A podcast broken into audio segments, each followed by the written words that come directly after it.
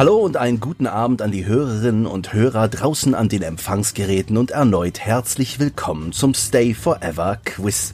Jetzt schon zum vierten Male treffen hier Experten von Computer- und Telespielen aufeinander, um sich gegenseitig in einem epischen Wettstreit zu beweisen, wer im Laufe der Jahrzehnte mehr spezielles Hobbywissen in seinem Kopf behalten konnte. Ist es vielleicht mein erster Kandidat aus einer Stadt, deren Kfz-Kennzeichen in der Chatsprache der jungen Leute die Phrase keine Ahnung abkürzt? Gewinner der letzten beiden Sendungen, ich begrüße Herrn Gunnar Lott aus Karlsruhe. so schön bin ich noch nie eingeführt worden. Hallo. Hallo. Oder ist es Kandidat Nummer zwei, der es die letzten beiden Male fast geschafft hat, Herrn Lott zu schlagen und den das Kfz-Kennzeichen seines Wohnortes dafür auslacht? Herr Fabian Käufer aus Hamburg. Hallo, schönen guten Abend. Hallo. Und wie immer dabei, um die Anzahl der Quizteilnehmer ungerade zu halten, aus einer Stadt, deren Errungenschaft es ist, in ihrem Kfz-Kennzeichen den häufigsten Konsonanten in deutschen Texten zu verwenden, Herr Christian Schmidt aus Nürnberg. Hallo. Hallo. So, jetzt Liebe Teilnehmer und liebe Hörer da draußen, setzen Sie sich erstmal auf Ihre vier Buchstaben und lassen Sie uns beginnen mit dem Stay Forever Quiz.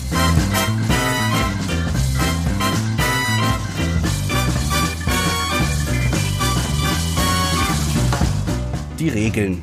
Wie immer stelle ich Fragen und die Teilnehmer geben der Reihe nach ihre Antworten. Die Reihenfolge der Antworten wird durch die Punktzahl der Teilnehmer bestimmt.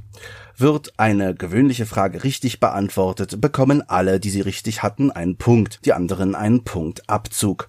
Zwischendrin gibt es Buzzerfragen. Eine richtige Antwort gibt hier drei Punkte, eine falsche jedoch keinen Abzug. Zwischendrin gibt es auch zwei Was bin ich Fragen, die geben keinen Punktabzug, bringen aber zwei Punkte beim richtigen Erraten. Und ganz zum Schluss natürlich wieder eine Frage zu Ihrer Allgemeinbildung ohne Antwortmöglichkeiten und fünf Punkten Abzug bei einer falschen Antwort. Die Fragen stammen wie immer von unseren hochgeschätzten Unterstützern auf Steady und Patreon. Und jetzt geht es los. Sind Sie bereit? Ja. Ja, ich habe ja nichts zu verlieren. Ja, ich auch. Also ich habe was zu verlieren. Stimmt. Ah, ich bin nicht bereit. Doch, ich bin bereit. Jochen fragt. Heinrich Lehnhardt, einer der Pioniere deutscher Spieleberichterstattung, kommentierte, testete und bewertete bei der Happy Computer, Powerplay, PC Player, PC Action und GameStar. Was hat er noch gemacht? A. Er erstellte eines der Dungeons für das Spiel Das schwarze Auge Sternschweif. B. Er übersetzte die deutsche Anleitung von The Bard's Tale. C. Er textete die Hymne des Eishockeyteams Frankfurter Löwen, Kühler Kopf und Hessisches Herz. Oder D. Er erdachte eines der Rätsel im Adventure Operation Hongkong. Herr Sie beginnen. Ich? Sie sind der Gewinner vom letzten Mal, ja. Sie gewinnen, äh, beginnen. Ach, ich gewinne. Gut, dass das schon mal feststeht hier. Dann sage ich, ich glaube, der Heinrich hat was gemacht, was Journalisten tun und nichts, was Spieledesigner tun. Ich glaube, er hat eine Übersetzung gemacht. Das haben Journalisten damals oft gemacht. Ich glaube, er B übersetzt die deutsche Anleitung von The Bard's Tale. Herr Käufer? Gunnar hat es ganz richtig hergeleitet. Also A kann ich mir nicht vorstellen. C klingt so super spezifisch, das mit dieser Eishockey-Hymne, dass ich glaube, das stimmt nicht. Und D könnte ich mir sogar noch vorstellen, dass er sich ein Rätsel erdacht hat. Ich glaube aber auch, es ist so eine typische Redakteurs-Journalistenaufgabe, irgendwann auch mal eine Anleitung von irgendwas zu übersetzen. Deswegen glaube ich auch, es ist B. Herr Schmidt? Ja, das ist ja schon wieder eine Spitzenfrage. Ich habe gerade krampfhaft versucht, Heinrich zu erreichen, aber ich glaube, da fehlt die Zeit dafür. Deswegen muss ich dann doch raten. Äh, also er ist ja ein großer Eishockey-Fan, soweit ich weiß, aber eine Hymne texten, nicht, dass ich es ihm nicht zutrauen würde. Und das mit der deutschen Anleitung, ich verstehe, warum ihr die sichere Bank wählt, aber so gewinnt man keine Quizze, meine Herren. Das ist eher eine Boris Schneider-Jone-Aufgabe, das Übersetzen. Hm, ich glaube, er hat bei Operation Hong Kong ein Rätsel gemacht. Das passt in die Zeit, das müssten die späten 80er gewesen sein. Junger Spieletester, ja, das müsste schon passen. Also ist Ihre Antwort? Meine Antwort ist, er erdachte eines der Rätsel im Adventure Operation Hong Kong. Das tut mir leider leid, Herr Schmidt, so gewinnt man leider keine Quiz. Die Antwort ist B. Er übersetzte die deutsche Anleitung von The Bard's Tale. Schön. Christian, wenn es einer weiß. Das war ein Minuspunkt jetzt, oder wie? Richtig. Geht's unter Null? Da waren wir alle noch nicht in diesem Land, wo du herkommst. Von unter Null. Ja, ich weiß doch nichts mehr. Die nächste Frage. Nochmal von einem Jochen. Gleich nochmal zur 30 Seiten starken deutschen Anleitung von The Bard's Tale. Für Anfänger hält die Anleitung etliche wertvolle Tipps parat. Welcher der nachfolgenden vier Tipps steht dort nicht? A. Je teurer ein Item ist, desto besser ist es. B. Dieses Handbuch wird nicht von magischen Schilden und Bannflüchen bewacht. Passen Sie auf, dass es Ihr Hund nicht frisst. C. Hüten Sie sich vor dem Doppelgängermonster. Es schleicht sich in Ihre Party ein und sieht genauso aus wie einer der Charaktere. Oder D. Die Lieder der Barden stärken die ganze Party. Musizieren Sie doch einfach mit. What the fuck? Was ist denn das? Hellot, Ihre Antwort bitte. Alle die Sachen, die hier genannt worden sind, sind wahr. ich könnte mir bei allen vorstellen, dass sie im Handbuch stehen. Es ist ja auch alles richtig. Also C steht bestimmt drin. Das passt gut ins Handbuch. Das Monster gibt es wirklich. Das macht das wirklich. B klingt, das Handbuch wird nicht von Schilden bewacht. Passen Sie auf, dass das Hund nicht frisst. Das klingt nach so einem Heinrich-Schnack. Die Lieder des Baden stärken die ganze Party, musizieren sie einfach mit. Ist auch ehrlicherweise dieser Loppe Heinrich-Art, die mir ihm zutrauen würde. Je teurer ein Item ist, desto besser ist es. Jetzt das einzige von diesen, das keinen lustigen Zusatzaspekt hat. Vielleicht dann das erste, weil es halt nicht zu den anderen passt. Je teurer ein Item ist, desto besser ist es, aber das ist ja auch richtig. Vielleicht gibt so ein Handbuch sowas nicht zu. Dann wäre es ja auch zu einfach. Ich sage A, je teurer ein Item ist, desto besser ist es. Gunnar hat es wieder exakt genauso hergeleitet, wie ich es auch gemacht hätte, selbstverständlich. Ich bin mir ein bisschen unsicher, weil B und D, also das mit dem Handbuch, was von den Schildern überwacht wird und die Lieder des Baden, die die Party stärken, das geht beides in die gleiche Gag-Richtung. Vielleicht ist auch nur eins davon da drin. C ist ein super sinnvoller Tipp mit dem Doppelgängermonster. Aber A, das kommt mir halt so banal und so selbstverständlich vor. Ich glaube, jeder, der sich ein Rollenspiel irgendwie kauft, und selbst wenn man das nicht kauft, als Spieler weiß man, dass je teurer ein Item ist, desto besser ist es. Ich glaube auch, dass A nicht drinne steht. Ah, ich bin hin und her gerissen, weil einerseits ist das eine sehr gute Herleitung und andererseits. Du kannst ja wieder gegen uns stimmen, Christian. Hat sich ja bewährt. Na, damit bin ich ja gut durch diverse Quizfolgen gekommen. Hm. Weißt du was? Soll ja keiner sagen, dass ich nicht lernfähig bin von Lot lernen heißt Siegen lernen, wie wir wissen, zumindest in diesem Kontext. Also gehe ich einfach mit euch mit und sage, je teurer ein Item ist, desto besser ist es, steht nicht im Handbuch. Zumal ich mir gar nicht hundertprozentig sicher bin, ob das stimmt. Aber es steht jedenfalls nicht im Handbuch. Tut mir leid, sie liegen leider alle drei falsch. Oh. Was nicht im Handbuch steht, ist Antwort D. Die Lieder des Barden stärken die ganze Party. Musizieren Sie doch einfach mit. Hm. Ich hätte das Heinrich zugetraut. Ist ja auch eigentlich ein ziemlich doofer Satz jetzt, wenn man so drüber nachdenkt. Die nächste Frage. David fragt.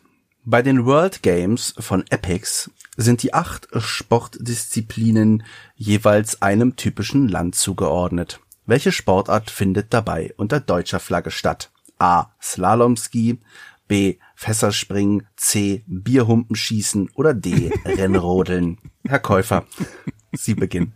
Also ich kann mir gerade nicht erklären, was Bierhumpenschießen überhaupt sein soll. Es klingt aber auf jeden Fall sehr deutsch. Allerdings glaube ich nicht, dass es das ist. Ich kann mich so ganz vage an dieses Spiel noch erinnern aus alten Zeiten und ich glaube, es ist B, Fässerspringen. Ja, ja, ja, der Fabian. So clever. So clever. Ich bin sehr sicher, dass es Bierhumpenschießen in dem Spiel nicht gibt. Nein, ach so. du vertraust ja auf deine Antwort, wa, Fabian? Wenn ich mal nicht vorangehe, vertraust du deiner Antwort nicht mehr. Ja, deswegen war ich schockiert, dass du jetzt sagst, das ist die richtige Antwort. Habe ich gedacht, aber ich habe natürlich recht gehabt. Genau, also Bierhumpenschießen gibt's nicht. Slalom-Ski ist nicht aus Deutschland, glaube ich, und Rennrodeln kommt gar nicht vor in World Games. Ja, aber Bierhumpenschießen kommt doch auch nicht vor. Nee, das gibt's gar nicht. Aber Rennrodeln könnte in einem anderen Teil sein. In Winter Games oder so. Weiß nicht. Ist auf jeden Fall ist die richtige Antwort. B, Fässerspringen. Christian wird nichts übrig bleiben, als mitzugehen. Ja, natürlich gehe ich damit, weil ich weiß nicht viel über World Games, aber ich weiß, dass es Fässerspringen gibt als Disziplin und ich weiß, dass die unter deutscher Flagge ist, weil ich nämlich erinnere, dass ich irgendwann mal entweder einen Text oder einen Podcast dazu zu dem Spiel gehört habe und da wurde sich länglich darüber ausgelassen, wie schwachsinnig das ist, weil Fässerspringen keine irgendwie in Deutschland bekannte Sportart wäre und deswegen ist es das. Ja, Sie haben alle drei recht. Der Intro-Screen erklärt, dass der Sport seit 300 Jahren in Deutschland populär sei. Laut Wikipedia stammt der Sport aus den Niederlanden. Slalom-Ski war zwar Teil der World Games, aber in Frankreich angesiedelt. Rennrodeln war eine Disziplin bei Winter Games und Bierhumpen Schießen ist ausgedacht. Sehr schön. Hm. Das Problem ist, dass du die nur weißt, weil du als letzter ran bist. Und weil du einfach mitgehst, opportunistisch. Trittbett Christian. Das Problem ist, dass die Fragen, die ich weiß, dass ihr die auch wisst aus irgendwelchen Gründen. Aber so kann er nicht mehr gewinnen, ne? Wenn er jetzt immer das Gleiche nimmt, kann er uns nicht mehr einholen, Gunnar. Das stimmt, das stimmt, das stimmt. Es kommen ja noch die berühmten Buzzer-Fragen. Der Lodge Nemesis. Oh, die Buzzer-Frage. Ich habe die Hoffnung noch nicht fahren lassen. Ich möchte Sie übrigens daran erinnern, Herr Käufer und Herr Schmidt, dass Sie beide sich im letzten Quiz als Team zusammengetan haben, um den Lotschen Leviathan endlich mal zu stürzen. Herr Käufer hält sich jetzt aber anscheinend doch wieder an Herrn Lott. Zu Recht.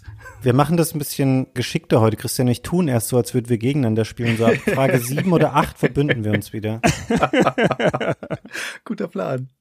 Dann vielleicht ja jetzt. Michael fragt, welches der vier genannten Shoot'em-Ups ist das älteste? A. Space Invaders. B. Space War. C. Defender. Oder D. Galaxian. Hellot. B-Space War. Herr Käufer? Das hätte ich auch sofort gesagt. Galaxian ist auf keinen Fall. Defender kann ich so zeitlich nicht so zuordnen, aber ich bin mir auch relativ sicher, dass ich Space War schon mal gehört habe in dem Kontext. Und deswegen sage ich auch B. Herr Schmidt? Ja, brauchen wir nicht lang reden, ist B. Wäre viel interessanter, die in die richtige Reihenfolge zu bringen, dem Erscheinen nach. Ja, wo ist denn Defender in der Reihenfolge? Weiß ich nicht. Defender ist das letzte, würde ich sagen. Defender und Galaxian bin ich mir nicht sicher. Ja, Galaxian ist das letzte, würde ich sagen. Defender davor, Space Invaders davor und Space War deutlich vor den anderen. Ja, genau. Ja. Könnte stimmen. Space Invaders stammt aus dem Jahr 1978, Space War aus dem Jahr 1962, Defender aus dem Jahr 1980 Ah, und ja. Galaxian aus dem Jahr 1979. Okay. Na, fast. Sie kriegen wieder alle einen Punkt. Das hört sich gut an. Entschuldigung, ich wollte nur kurz nochmal einwerfen, dass Christian jetzt wieder bei null Punkten angekommen ist. Ja, Da, ja, da fühle ich mich zu Hause. danke fürs Mitschreiben. Der Discord-User Turrican fragt, welches dieser Shoot'em-Ups ist kein horizontales Schmapp? A. X-Out, B. Dodonpachi, C. Silkworm oder D. R-Type 2? Herr Käufer. Eieieiei. Oh Gott, oh Gott, oh Gott, oh Gott, oh Gott, oh Gott. Ich darf jetzt nicht zu viel herleiten, weil die anderen haben keine Ahnung, was diese Ja. Frage angeht, außer bei A-Type, weil sie es schon mal im Podcast besprochen haben. ich tue jetzt so, als würde ich es nur raten und sage, es ist C, Silkworm. Ach, das ist ja lustig. Ich würde mal sagen, also ich kenne mich ja nicht aus, so wie Fabian oder so, der das sicher behauptet hat. Ich sag mal, wenn ich was sicher weiß, dann ist es Silkworm nicht. Und R-Type nicht. So. Und jetzt wird's ein bisschen zufällig, weil die anderen beiden kenne ich nicht, ehrlich gesagt. 50-50. Ich habe die anderen beiden auch wirklich noch nie gehört. Aber Dodon Pachi hat einen so schönen Namen, das ist bestimmt nicht horizontal. Also ich sage B Dodon Pachi. Herr Schmidt. Hm, jetzt bin ich ein bisschen irritiert, weil ich zu Silkworm tendiert hätte. Ich kenne Silkworm nicht, aber das hatte ich jetzt als erstes gedacht, aber jetzt meint der Lot so sicher, dass es das nicht ist. Das X-Out, das ist doch einer von diesen Katakis-Nachfolgern, oder? Das ist doch dann im Prinzip auch R-Type und horizontal. Bin mir nicht hundertprozentig sicher, aber ich würde es jetzt annehmen. Und das Dodon Pachi, ist das nicht eines von diesen ersten Bullet-Hell-Shooter? Die sind doch meistens vertikal. Also fürchte ich tatsächlich, dass der Lot recht hat und schließe mich ihm an. Die richtige Antwort ist B. Dodon Pachi. Herr Lott und Herr Schmidt hatten recht. Aber ist Silkworm nicht dieses Spiel mit dem Panzer oder so ein Buggy gibt, der ist doch von unten nach oben gefahren. Nee, der fährt auch unten auf dem Boden. Na toll. Tut mir leid, keine Ahnung. Eine Buzzer-Frage. Hände an die Buzzer. Au, jetzt wird's gut. Oh Gott. Aus welchem Spiel stammt dieses Musikstück?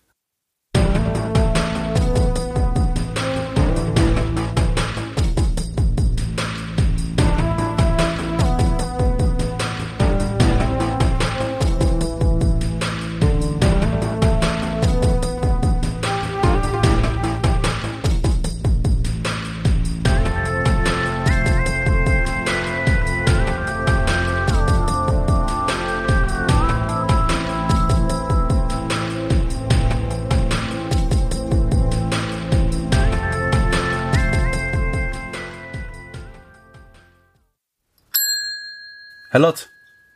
Ist das Unreal? Richtig. Oh, Och, come on. Drei Punkte zu Herrn Lott. haben wir doch eine Folge zu gemacht. Ja, kam mir so bekannt vor. Ja, genau, kam mir auch so bekannt vor. Eieiei. Wie viele Punkte hat Gunnar jetzt dafür bekommen? Drei. Das wird wieder eine einseitige Kiste, du. Fabian, wie war das mit dem Zusammentun? Ja, es ist jetzt Frage 7, wie ich es gesagt habe. es wird so langsam Zeit. Also wir haben zusammen, Christian, ein Drittel der Punkte, die Gunnar hat. uh, naja, wir haben ja auch noch ein bisschen Strecke vor uns. Und ich hoffe doch darauf, dass Gunnar so nach zwei Drittel der Fragen so langsam müde wird. Ein kleiner Zwischenstand, Herr Lott, sechs Punkte, Herr Käufer und Herr Schmidt. Ein Punkt. Die nächste Frage. Michael fragt. Mit der Synchronstimme von Bruce Willis war in den späten 90ern und frühen 2000ern ein Marketingsatz, den man oft auf Packungsrückseiten oder in Spielezeitschriften lesen konnte. Hinter der Stimme steckt Manfred Lehmann. Für welches der folgenden Computerspiele hat er nicht seine Stimme geliehen? A. Nightlong, A Union City Conspiracy. B. Restricted Area. C. Die Siedler 3. Oder D. Das schwarze Auge, Drakensang. Herr Lott. Oh Gott, oh Gott, oh Gott. Der Manfred Lehmann kommt doch in jedem Spiel vor, oder? In Deutschland? Ach, ich habe keine Ahnung. Ich habe irgendwie das vage Gefühl, er wäre in Siedler 3 irgendwie dabei gewesen. Beim Rest weiß ich irgendwie nichts. Ich sag mal, Nightlong, A Union City Conspiracy. Herr Schmidt. Oh, also Nightlong ist doch das einzige Spiel in der Liste, das nicht aus Deutschland stammt. Deswegen würde ich schon mal sagen, da war er dabei, weil das ist ein Adventure, da gibt's viel Text, da hat man bestimmt einen deutschen Sprecher engagiert. So, was ist mit den anderen? Also am wenigsten passt natürlich die Siedler 3. Was wird denn überhaupt gesprochen in die Siedler 3? Restricted Area ist so ein unbekanntes Spiel, das würde man doch nicht in die Liste nehmen, wenn er da nicht mitgesprochen hätte. Deswegen würde ich das auch rausnehmen. Also ist es C oder D? Nee, er war nicht bei den Siedlern dabei. C. Also ich glaube, dass er bei Siedler und das Schwarze Auge dabei war, weil es eine Zeit lang so schick war, ihn als Sprecher zu haben in Deutschland. Bei Restricted Area hat Christian einen guten Punkt damit, dass wenn man irgendein Random-Spiel suchen würde, in dem er nicht aufgetaucht ist, dann würde man nicht das nehmen. Ich sag das, was Gunnar genommen hat, nämlich A, Nightlong, a Union City Conspiracy. Sie haben leider alle drei Unrecht. Es ist Restricted Area von 2004. In dem Spiel hat Thomas Dannenberg seine Stimme dem Helden gegeben. Die Synchronstimme von Arnold Schwarzenegger. Boah. Boah. Boah. Das ist dann aber echt fies wieder was gelernt. Die nächste Frage. Sebastian fragt. Die beiden Originalsynchronsprecher der Baldur's Gate 2 Companions Unmoen und Yoshimo, Rob Paulson und Maurice LaMarche, liehen welchen berühmten Zeichentrick-Duo ebenfalls ihre Stimmen? A. Pinky und Brain, B. Timon und Pumba, C. Beavis und Butthead oder D. Winnie Pooh und Ferkel? Herr Lotte. Gute Frage. Mach mal, Lot. Ja, ist wirklich eine schöne Frage. Aber ich habe überhaupt gar keine Ahnung, ehrlich gesagt. Ich glaube, Beavis und Butthead sind's nicht. Und Winnie Pooh, keine Ahnung. Ich sag mal Pinky and Brain. Ah, Pinky and Brain. Herr Käufer? Hm, hm, hm. Der Name, also der Maurice Lamarche, das kommt mir irgendwie bekannt vor. Ich glaube, dass der Futurama, dass der damit gemacht hat. Und deswegen glaube ich, fallen so Sachen wie Winnie Pooh und Ferkel, äh, wobei, und Timon und Pumba hätte ich jetzt irgendwie rausgenommen. Beavis und Butthead glaube ich nicht, weil da fällt mir jetzt keine Stimme ein, die irgendwie ähnlich gewesen wäre, wenn sie zu meiner Futurama-Theorie passen würde. Ich sag auch A, Pinky and the Brain. Herr Schmidt? Ey, das ist jetzt voll langweilig, weil bei solchen Sachen, wo man überhaupt keine Ahnung hat und wo es auf das reine Glück ankommt, da ist es ja die richtige Strategie, Gunnar zu folgen, weil der ja da meistens richtig liegt. Beim Glück meinst du? Willst du damit irgendwas sagen? Ja, natürlich. Aber das kann doch jetzt nicht sein. Aber das ist tatsächlich auch das naheliegendste von denen. Beavis und Butthead, war das nicht ein Typ, der beide gesprochen hat? Bin ich mir jetzt nicht sicher. Timon und Pumba vielleicht am ehesten noch. Winnie Pooh würde ich ausschließen. Mm, ah, muss schon Pinky and Brain sein. Ich gehe mit, es ist Pinky and Brain. Sie haben alle drei recht, Pinky und Brain. Ein Punkt. Gott sei Dank. Für alle. Juhu. Das bestätigt nur meine Theorie übrigens. Die nächste Frage. Chatty fragt, wie viele frei fliegende Münzen, also Münzen, die nicht in Fragezeichen oder Steinen versteckt sind, gibt es in der Oberwelt vom ersten Level von Super Mario Bros. 1 auf dem NES? A0, B4, C25 oder D36? Lott. Oh, coole Frage. C25. Herr Schmidt. Ich habe überhaupt keine Ahnung. Nicht die geringste. Ich habe den Anfang vor Augen, aber dann weiß ich nicht mehr, was danach kommt. Gibt's da überhaupt irgendwelche Münzen drin, die nicht in den Steinen sind? Also es gibt unten, wenn du durch das Rohr durchgehst, kannst du welche aufsammeln, aber in der Oberwelt. Fabian, gib mal irgendeinen Ton von dir. So ein unterdrücktes Kichern oder irgendwie sowas. Naja, du hast jetzt gerade schon einen guten Punkt angesprochen, weil ich würde mich jetzt auch fragen, ob jetzt mit Oberwelt nur das oberhalb der Röhren gemeint ist, weil das macht hier, glaube ich, wirklich einen riesigen Unterschied bei dieser Frage aus. Also so interpretiere ich es und deswegen bin ich jetzt wagemutig und sage, es gibt gar keine. Null. Oh, ich habe das schon hunderttausend Mal gespielt. Also es gibt auf jeden Fall in der einen Röhre unten, da liegen auf diesem Block unten, so ein länglicher Block, da liegen ganz viele Münzen drauf. Ja. Gibt es oben überhaupt eine Münze, die nicht in einem Block steckt? Oh Gott, das gibt's nicht. Ich gehe mit Christian und sag A0. Sie haben beide recht. Null Münzen gibt es in der Oberwelt im ersten Level. Fabian virtuelles High Five. Ja, yeah, es hat mich aber so irritiert, weil Gunnar so super selbstsicher und schnell mit seinen 25 rausgeplatzt ist, weil er natürlich weiß, dass in der Röhre unten 25 Münzen liegen, ne? Dann weißt du, woran das liegt? Weil Gunnars Geheimnis ist, dass er nicht groß nachdenkt, bevor er irgendwas tut. Das stimmt. Ihr seid so doof. Gunnar hat wahrscheinlich schon vor dem Quiz so eine Reihenfolge aufgeschrieben. Bei Frage 1 sage ich B, bei Frage 3 sage ich A. genau. Arbeitet seine Methode ab. Uns steht es im Weg, Fabian, dass wir einfach zu viel grübeln. Wir denken zu viel. Das hat man ja gesehen. Ich nehme das, was Gunnar gesagt hat. Voll nachgedacht. Hm, Jungens. Die nächste Frage von Konstantin. Tim Schäfer ist bereits seit Jahrzehnten als Spieleentwickler in der Branche unterwegs. Seine Karriere begann bekannterweise bei Lucasfilm Games. In welchem Spiel aber ist er erstmalig in den Credits namentlich erwähnt? A. Indiana Jones and the Last Crusade. B. The Secret of Monkey Island. C. Maniac Mansion. Oder D. Zack McCracken and the Alien Mindbenders. Herr Lott. Boah. Ich habe gar keine Lust darüber nachzudenken, weil dann schließen die Herren wieder aus meinen wohlgesetzten Anmerkungen eigene Sachen und dann passiert mir ein kleiner Fehler auf dem Weg. Ich sag mal C, Maniac Mansion. Ja, Herr Schmidt und Herr Käufer, Sie haben beide immer gleich viele Punkte. Ich wechsle immer zwischen Ihnen hin und her. Wer will? Ich glaube, Christian würde anfangen. Herr Schmidt.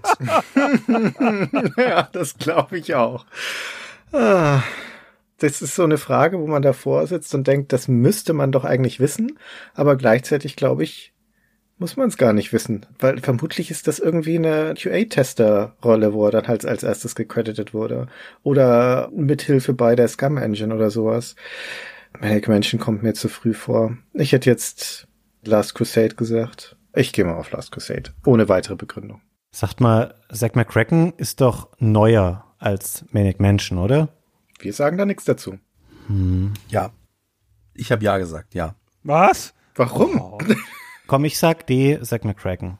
Wenigstens mal schön verteilt. Schön verteilt. Ja, Herr Lott hat recht, Herr Schmidt und Herr Käufer nicht. Mhm. Die Antwort ist C, Maniac Mansion. Ey, manchmal wache ich nachts schweißgebadet auf und in meinem Ohr habe ich, Herr Lott hat recht. Er wird zuerst erwähnt in den Credits der NES-Version zu Maniac Mansion. Dort heißt es, with help from Jenny Swart, Dave Grossman und Tim Schafer. Lott hatte also recht. In der NES-Version. Ach, das ist ja lustig. Okay. Mhm. Das wäre ja ein relevanter Zusatz gewesen. Die ist ja recht spät erschienen, oder? Also ist die nicht erst so 2, 93 oder so erschienen? Ja, Vielleicht ist es ein ganz anderer Tim Schäfer. Hast du das recherchiert? Vielleicht habe ich mich ein bisschen verkalkuliert. Ich hätte gedacht, das wäre zu spät. Na gut, ein Punkt ist ein Punkt, sage ich immer. Die nächste Frage kommt von Hector.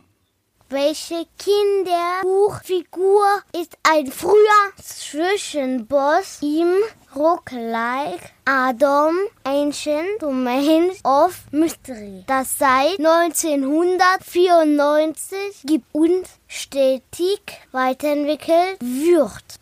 A. Der Räuber Hotzenplotz. B. Die kleine Raupe Nimmersatt. C. Der Gryffalo. D. Das Sams. Das ist ja süß. Herr Lott, Sie fangen an. Ich, sehr, sehr schöne Frage. Du hast das doch ewig gespielt, Gunnar, das Adam. Ja, ich habe das ewig gespielt, ich weiß das auch. Ich versuche jetzt nur irgendwie so zu tun, als würde ich mich irren, damit ihr. Ah, es ist eigentlich, es, es muss ja das Griffelos sein. Es ist ja klar. Ah, es ist der Räuber Hotzenplatz. Ah, der Räuber Hotzenplatz. Es wäre so mies, wenn Gunnar jetzt einfach schon absichtlich Sachen falsch machen würde, weil er führt. Aber wenn er sagt, er hat es gespielt und er weiß das, Das hätte ich jetzt nie genommen, es wäre meine unwahrscheinlichste Antwort gewesen, aber nehme ich halt auch den blöden Räuber Hotzenplotz. Die anderen sind doch viel zu spät. Also Nimmersatt hätte es noch sein können, aber Griffelo ist doch viel zu spät. Ja, also wer bin ich denn dann da was anderes zu sagen? Natürlich muss es der Räuber Hotzenplotz sein. Die Antwort hören wir hier. Die Antwort ist A. Der Räuber Hotzenplotz. Super. Vielen Dank. Sehr schön. Hector war das, oder? Ja, Vielen Dank, Hector, das hast du spitze gemacht. Vielen Dank. eine Zwischenfrage wieder. Ich lese einen Text vor und Sie verraten mir, auf welcher Spieleverpackung der Text steht. Wer die Antwort weiß, buzzert. Ich lese vor. Mit seinem bisher unerreichten Realismus ist Punkt, Punkt, Punkt ein wahres Meisterstück. Dieses Spiel platzt vor Einfällen aus allen Nähten und ist mit interaktiven Spielszenen vollgestopft. In diesem fesselnd schaurigen Fantasy-Erlebnis können die Spieler aus drei Heldenklassen wählen, bevor sie sich zu einem Albtraumabenteuer aufmachen, um die finsteren Herrscher zu vernichten, von denen sie einst unterdrückt wurden. In jedem Abschnitt Herr Schmidt. Es klingt nach Diablo. Nein, das ist leider falsch. Ich lese weiter. In jedem Abschnitt dieses kolossalen Kampfes zwischen den fürchterlichsten Kreaturen setzen sie eine von zwölf tödlichen Waffen ein. Ich habe übrigens gedrückt. Aber ich wünschte, ich hätte es nicht gemacht. Herr Käufer. Das mit den zwölf Waffen irritiert mich jetzt sehr und deswegen ist wahrscheinlich meine Antwort Golden Axe falsch. Ja, ich lese weiter. Herr Lott kann sich das bis zum Ende anhören und dann seine Antwort abgeben. Setzen Sie eine von zwölf tödlichen Waffen ein. Entweder allein, mit einem Partner oder im Deathmatch, Netzwerkmodus. Hütet euch, die ihr nach Macht strebt. Die genialen Spieledesigner It Software und Raven haben wieder einmal zugeschlagen und ein meisterhaftes 3D-Abenteuer geschaffen. Ich fasse es nicht. Wissen Sie, um welches Spiel es sich handelt, Herr Lott? Freilich weiß er das. Mach's kurz. Dann drücke ich mal und sage, das ist Heretic. Quark. Das heißt Quake. Das ist auch leider falsch. Niemand von Ihnen hat die Antwort richtig. Zwölf Waffen! Zwölf Waffen, Gunnar! Wir haben doch da gerade neulich erst drüber gesprochen. 50-50 Chance war es, Christian. Nein, zwölf Waffen hat er gesagt. Okay. Die nächste Frage von Konstantin. Auf welcher Plattform gibt es einen offiziellen Port von Commander Keen? A. Auf dem Game Boy Color. B. Auf dem Atari Lynx. C. Auf dem Sega Game Gear. Oder D. Auf der PC Engine. Herr Lott. Ich sage C auf dem Game Gear. Ich weiß aber jetzt echt nicht, warum ich das sage. Herr Käufer. Lynx glaube ich nicht. PC Engine GT auch nicht. Es ist so ein bisschen schon dann aus der Zeit, wo es cool war, so alte Spiele nochmal neu zu machen. Deswegen, es war erst Ende der 90er wahrscheinlich auf dem Game Boy Color, würde ich sagen. Herr Schmidt. Von welchem Commander Keen reden wir denn denn hier? Ein Spiel namens Commander Keen auf einem der vier Systeme. Das hieß einfach nur Commander Keen. Ja. Weil ich hätte jetzt gesagt, Lynx und Game Gear sind mir tendenziell fast zu früh. Die PC Engine GT sagt mir gar nichts, deswegen. Wobei, wenn das irgendeine japanische Firma war, die es für den Heimatmarkt geportet hat, dann könnte es natürlich auch sowas komisches sein. Der Game Boy ist schon das naheliegendste. Ich gehe mit Fabian mit, das wird der Game Boy Color gewesen sein. Color. Sie haben beide recht. Das Spiel stammt von 2001 und kam für den Game Boy Color und hieß einfach nur Commander Keen. Sehr gut. Der Zwischenstand, Herr Lott sechs Punkte, Herr Käufer und Herr Schmidt jeweils drei. Na, gemeinsam haben wir ihn jetzt schon, Fabian. Das stimmt. Die nächste Frage von Daniel auch zum Thema Commander Keen. Es geht hier um Commander Keen 4. Mit welchem Objekt fliegt Biddy Blaze in Keen 4 zum geheimen Level Pyramid of the Forbidden? A. Einem Teppich, B. Einem Fuß, C. Einer Rakete oder D. Einer Limoflasche? Herr Lott. Kann ich jemand anders führen? Das ist die Antwort B, glaube ich. Ich sage ein Fuß. Ey, das nervt mich echt. Der hat drei Chancen daneben zu liegen und dann stolpert er dusselig in die richtige Antwort rein. Ja, natürlich ist es der Fuß, auf dem er darüber fliegt. Antwort B. Also du weißt das, Christian? Ja, Ich habe das auch gespielt, Christian, so ist es ja nicht. wir haben auch eine Folge drüber gemacht. Ja, Da habe ich lang und breit erzählt, wie stolz ich war, als ich das gefunden habe, dieses Geheimlevel. ah, Herr Käufer. Na dann ist es natürlich der Fuß. Ich nehme auch Antwort B. Trittbett Fabian. Ja, was soll ich denn da machen? Ja, ist gut.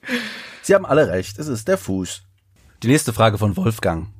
Der folgende Zugangscode stammt ursprünglich aus System Shock und wurde seitdem in vielen Spielen von Looking Glass und Looking Glass Mitarbeitern verwendet, zum Beispiel in allen Deus Ex Teilen. A 682 B 1337 C 0451 oder D 8221.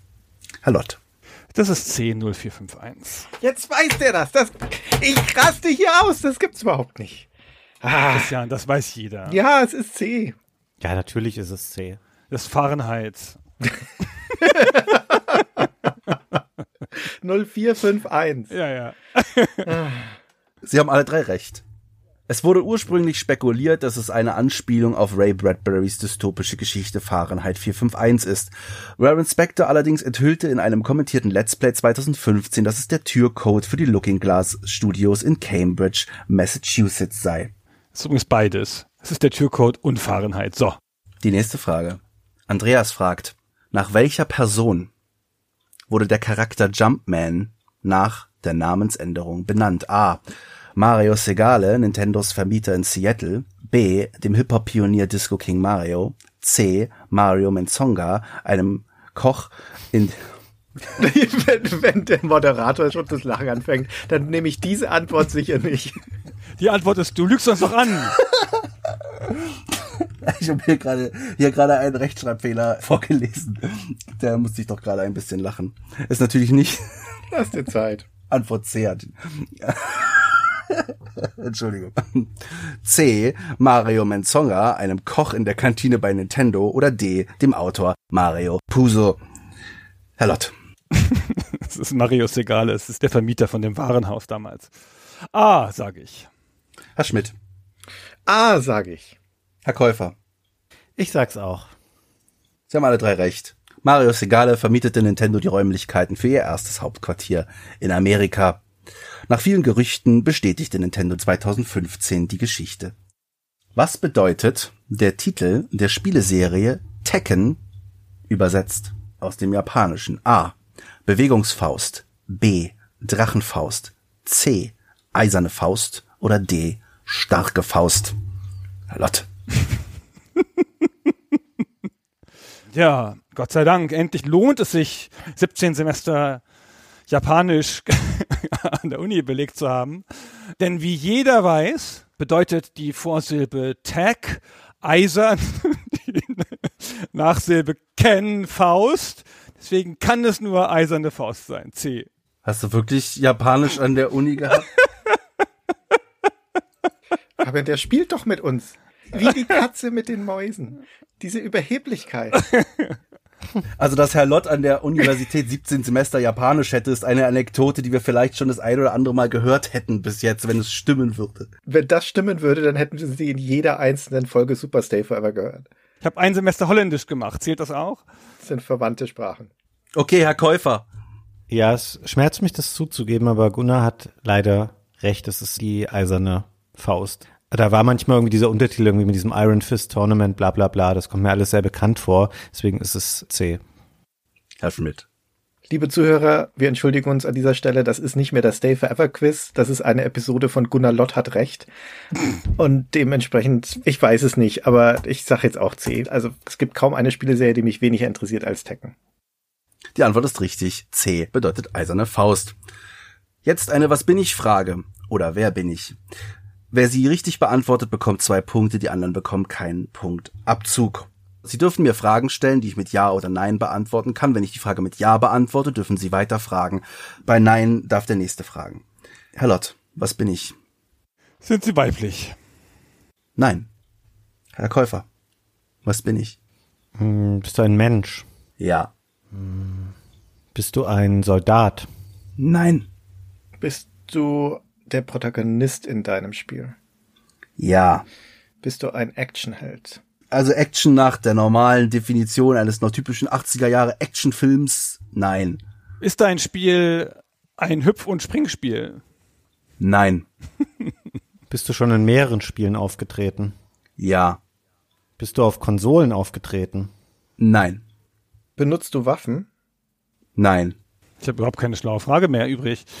Das Spiel, in dem du hauptsächlich aufgetreten bist, oder die Serie, ist das eine Serie aus der Amiga-Zeit? beziehungsweise eine Amiga-Serie. Ja. Ist das Spiel, in dem du aufgetreten bist, ist das ein Strategiespiel? Nein. Benutzt du in deinen Spielen Vehikel zur Fortbewegung? Sehr speziell, aber ja. Hm, Ich hatte auf Nein gehofft, weil ich gar keine Fragen mehr habe. Wenn Sie sich unsicher sind, stellen Sie doch vielleicht eine Frage, die ich mit Ja beantworten kann. Sind Sie schon mal in einem Ihrer Spiele gestorben? Ziemliche Verlegenheitsfrage jetzt. Nein. Huh? Oh, das war eine schwierige Frage. Aha, er stirbt nicht. Ein Protagonist, der nicht stirbt? Herr Schmidt? Ja, ich rekapituliere nochmal. Wir haben einen männlichen Protagonisten, der nicht in einem Jump'n'Run, nicht im Strategiespiel, nicht in einem herkömmlichen Actionspiel unterwegs ist, der Vehikel benutzt, aber noch nicht gestorben ist. Das war eine Hammerfrage mit dem Sterben, da kann man so viel ausschließen. Ja, das war wirklich eine gute Frage. Das hilft aber auch nicht so wirklich weiter. Bist du in einem Fantasy-Setting unterwegs? Ja. Ja. Oh, jetzt hatte ich gerade einen Verdacht. Und jetzt ist es wieder zunichte. Auch in der Amiga-Zeit. Das heißt, es war aber auch auf dem PC unterwegs. Ja. Und wir reden dann hier also von Spielen aus den 90er Jahren. Ja. Hey, ich stehe wirklich auf dem Schlauch. Fantasy, wo auch Vehikel vorkommen, das ist ja sowieso schon eine seltsame Kombination. Ich glaube, das mit den Vehikeln führt Sie auf den Holzweg. Aber dieser Held, den wir suchen, der bewegt sich nicht nur zu Fuß vorwärts. Wie ist die Frage genau? Der bewegt sich auch auf andere Arten vorwärts als nur zu Fuß. Ja. Hat er einen Hut auf? Ja. Hat einen Hut auf? In der Fantasy-Welt. Und ist ein Mensch. Reden wir von einem Rollenspiel. Nein. Herr Lott. Reden wir von einem Adventure. Ja. Ist der Held ein Magier? Ja. Ist das Rincewind? Nein. Ah. Ist es Simon the Sorcerer? Richtig, Herr Käufer. Yes. Zwei Punkte für Sie. Ah, Endlich hat Gunnar mal Pech gehabt. Abstauber, ey, Abstauber. Ich gönn's dir. Dankeschön. Ah, War eine super Frage mit dem Zauberer und dann also quasi das Tor frei und dann noch wunderbar ins Publikum geschossen. 50-50, Christian. 50-50 war's. Genau wie bei Hexen und Heretic. Ich musste kurz überlegen, ob Löwen und Schränke als Vehikel zählen. Ja, ja, auf jeden Fall. Schön. Herr Käufer neun Punkte, Herr Lott zehn und Herr Schmidt sieben. Jetzt kommen ein paar Zelda-Fragen. Was? Wie ein Paar. Es wird immer noch besser. Was ist sowohl eine der Triforce in Zelda als auch eines der drei Prinzipien, aus denen sich die acht Tugenden von Ultima ableiten? A. Courage, B. Love, C. Truth oder D. Wisdom? Herr Lott. Boah, die Zelda-Reihe, ey, die Zelda-Reihe. Hab weder die Tugenden, ehrlich gesagt, noch so richtig drauf, noch die Zelda Triforces. Und das wisst ihr beide, ne? Ich sag A Courage. Herr Käufer. Also es ist nicht B und es ist nicht C. Zwischen A und D habe ich kurz geschwankt und dann hat Gunnar mich mit seiner komischen Antwort noch ein bisschen mehr ins Wanken gebracht, aber es ist D, Wisdom. Aha. Aha. Herr Schmidt. Ich versuche gerade krampfhaft zu überlegen, was die Tugenden in Ultima sind, weil es gibt kein Courage in Ultima, da heißt es Valor, wenn ich es nicht falsch in Erinnerung habe. Also dementsprechend, wenn das jetzt nicht mit Synonymen hier hantiert, dann würde ich A ausschließen. Und Love ist, glaube ich, keine Tugend bei Ultima. Lesen Sie die Frage doch mal genau. Was ist sowohl eine Triforce in Zelda als auch eines der drei Prinzipien, aus denen sich die acht Tugenden von Ultima ableiten? Oh, okay, danke schön. Dann ist es doch Love, würde ich sagen. Dann gebe ich mal auf B. So, ohne große Überraschung hat der Lot natürlich wieder recht. Es ist Courage. Ah. das ist der Hammer. Es ist echt der Hammer. Ich hätte es auch ehrlicherweise nicht gewusst, wenn ich die Frage richtig verstanden hätte. Aber Courage ist doch eine klassische Tugend, das weiß jeder. Hier geht's ja nicht um die Tugenden, hier geht's um die Prinzipien, aus denen sich die Tugend ablief. Ich weiß. Obwohl er die Frage nicht richtig verstanden hat, ich sag das nochmal. Die Triforce besteht aus Power, Wisdom und Courage. Und die drei Prinzipien, aus denen sich die acht Tugenden ableiten, in Ultima sind Truth, Love und Courage. Die nächste Frage. Der japanische Titel welches Zelda-Spiels bedeutet ungefähr übersetzt so viel wie die Triforce der Götter? A. A Link to the Past. B. Link's Awakening. C. Phantom Hourglass. Oder D. Spirit Tracks. Ich habe überhaupt gar keine Ahnung. Link's Awakening B. Herr Käufer? Ich habe blöderweise auch keine Ahnung, wie die japanischen Titel dieser Spiele sind. Ich versuche es jetzt gerade irgendwie über die Story herzuleiten. Da würde jetzt bei Link's Awakening spielen die Götter eher keine Rolle. Aber das ist wahrscheinlich auch eine völlig krude Herleitung, die ich jetzt gerade mache bei Phantom Hourglass und Spirit Tracks. Kann ich da auch überhaupt nix. Ich weiß nicht mehr genau, was die Story war bei Phantom Hourglass, aber Link to the Past glaube ich irgendwie auch nicht. Oh, ich bin mir unsicher gerade. Ich nehme A, Link to the Past. Herr Schmidt? Also ich weiß es natürlich nicht, aber in dieser Liste hier ist es A Link to the Past das einzige, weil es ja dieses Wortspiel enthält im Englischen, A Link to the Past, von dem ich annehme, dass es sicher nicht eins zu eins aus dem Japanischen übersetzt ist und ich deswegen denken würde, dass das Japanische vermutlich einen ganz anderen Titel haben könnte. Demnach wäre ich bei Fabian und würde auch A Link to the Past nehmen. Alle vier Zelda-Titel haben andere Namen in der Übersetzung als die westlichen. Link's Awakening heißt in Japan ungefähr so viel wie die träumende Insel. Phantom Hourglass heißt die Sanduhr der Träume. Spirit Tracks heißt die Pfeife der Erde. Und A Link to the Past heißt die Triforce der Götter. Yes. Zeruda no Densetsu Kamigami no Toraifusu. Schön ausgesprochen. Christian, kannst du mir einmal den Gefallen tun und sagen, Herr Lott, liegt falsch. Herr Lott liegt falsch. Das, das habe ich jetzt gebraucht. Dankeschön. Herr Lott hat zehn Punkte, Herr Käufer neun und Herr Schmidt sieben. Die nächste Frage. Wie hieß das erste Zelda-Spiel auf dem N64? A. Legend of Zelda Ocarina of Time. B. The Legend of Zelda Ocarina of Time. C. The Legend of Zelda The Ocarina of Time. Oder D. Legend of Zelda The Ocarina of Time. Hervorragend. Herr Lott. Kannst du das noch dreimal schnell vorlesen? Ich sage B, The Legend of Zelda Ocarina of Time. Herr Käufer? Das ist leider korrekt, was Gunnar sagt. Also die heißen alle The Legend of Zelda und ich bin mir sicher bei den N64-Spielen, dass die beide nach der gleichen Form aufgebaut sind. Es gibt Ocarina of Time und Majora's Mask und da Majora's Mask nicht The Majora's Mask heißt, heißt das andere Ocarina of Time und nicht The Ocarina of Time. Also B ist richtig. Herr Schmidt? Sehr überzeugend argumentiert, habe keine Ahnung, aber es wird schon richtig sein. The Legend of Zelda Ocarina of Time. Ja, Sie haben alle drei recht. Gut. Acht Punkte. Oder wie die Japaner sagen, 122. A2. Ist das nicht merkwürdig, wenn ich früh führe, haben wir alle mehr Punkte. Du ziehst uns alle mit, ne? Man muss es einfach so sagen. Wir hängen einfach an deiner Ferse und lassen uns den Berg hochschleppen. Die Flut hebt alle Boote. Die letzte Zelda-Frage. Welcher Satz kommt nicht in der deutschen Erstveröffentlichung von The Legend of Zelda Link's Awakening vor? A. Nie ohne Kondom. B.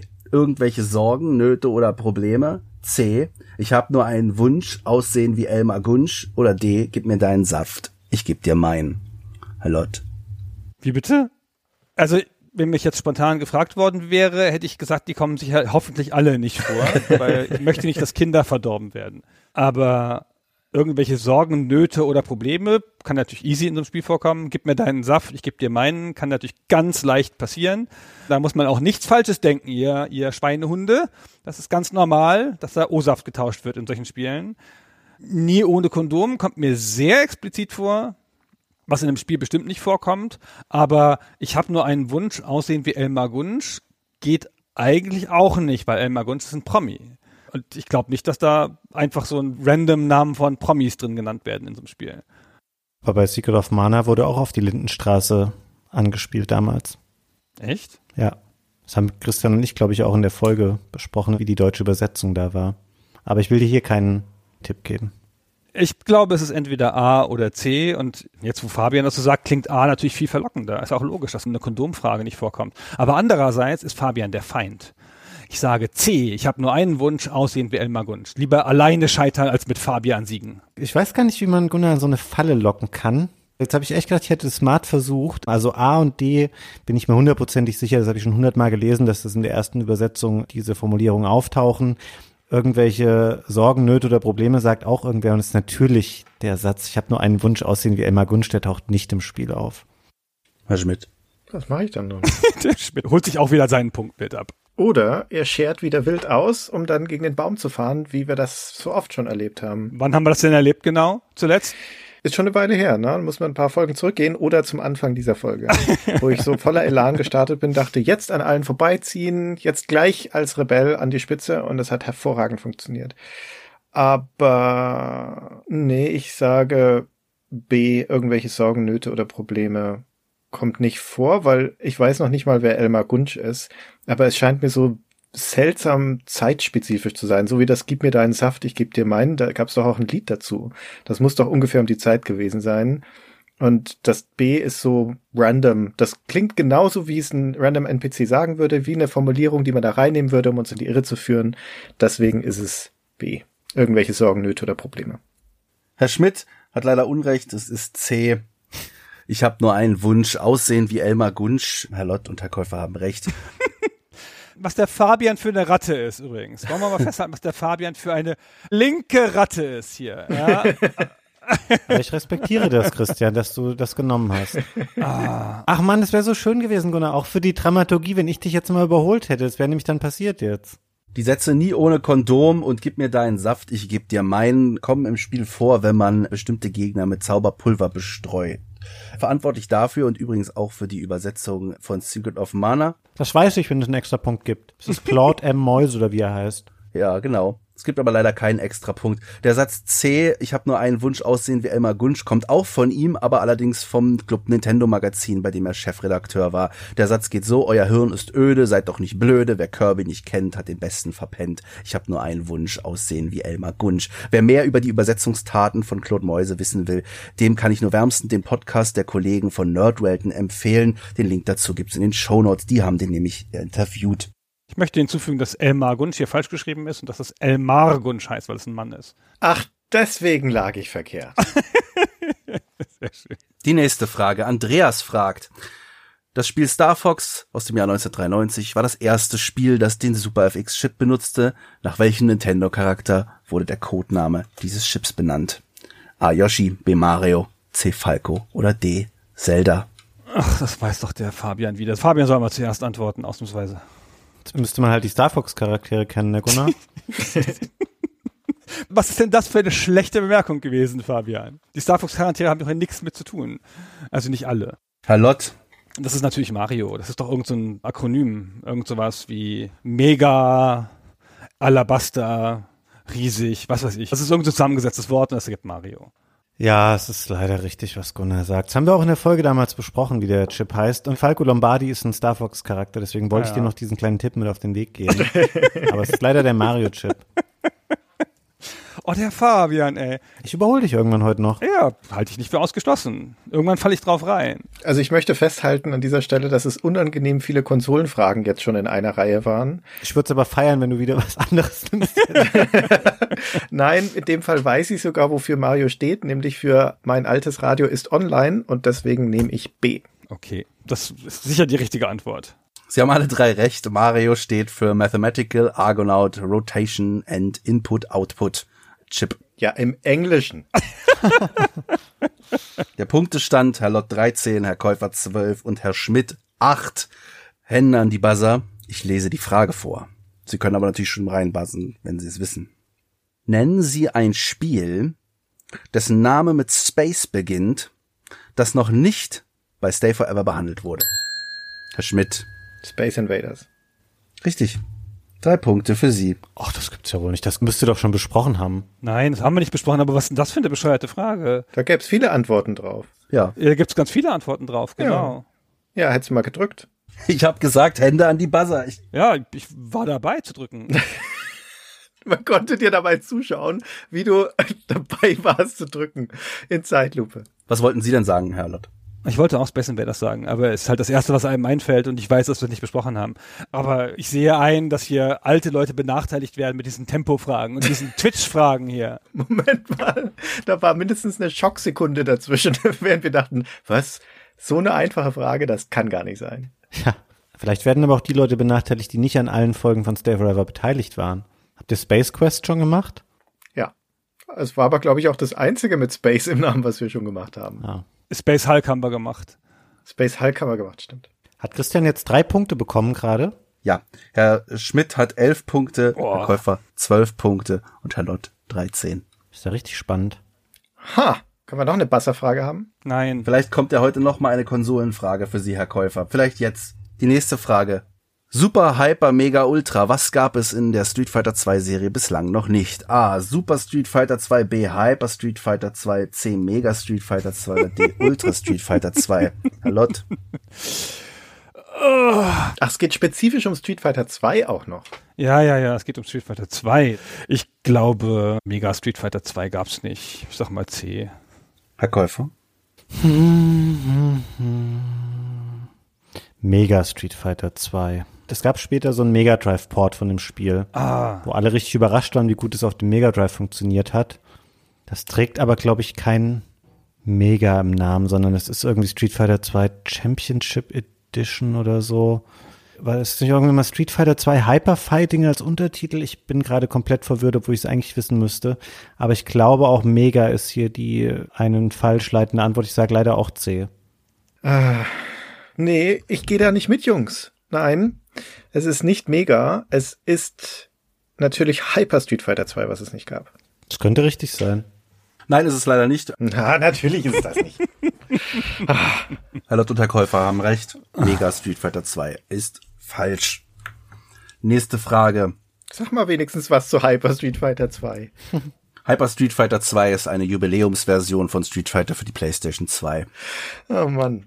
Die nächste Frage. Rasu fragt, welches berühmte klassische Musikstück muss im ersten Resident Evil auf einem Klavier gespielt werden? A. Frédéric Chopins Trauermarsch. B. Wolfgang Amadeus Mozart Die kleine Nachtmusik. C. Ludwig van Beethovens Mondscheinsonate. Oder D. Claude Debussys Claire de Lune. oh, wenn ich mir eure Folge angehört hätte, dann wüsste ich das doch bestimmt. Welche Folge denn? Die haben wir doch gemacht. Ach, unsere Folge. Oh Gott, das war meine Folge. Wenn ich mir meine Folge angehört hätte, dann wüsste ich das bestimmt. Ich hab das einfach vergessen. Wenn du das jetzt wieder richtig errätst, dann flippe ich komplett aus.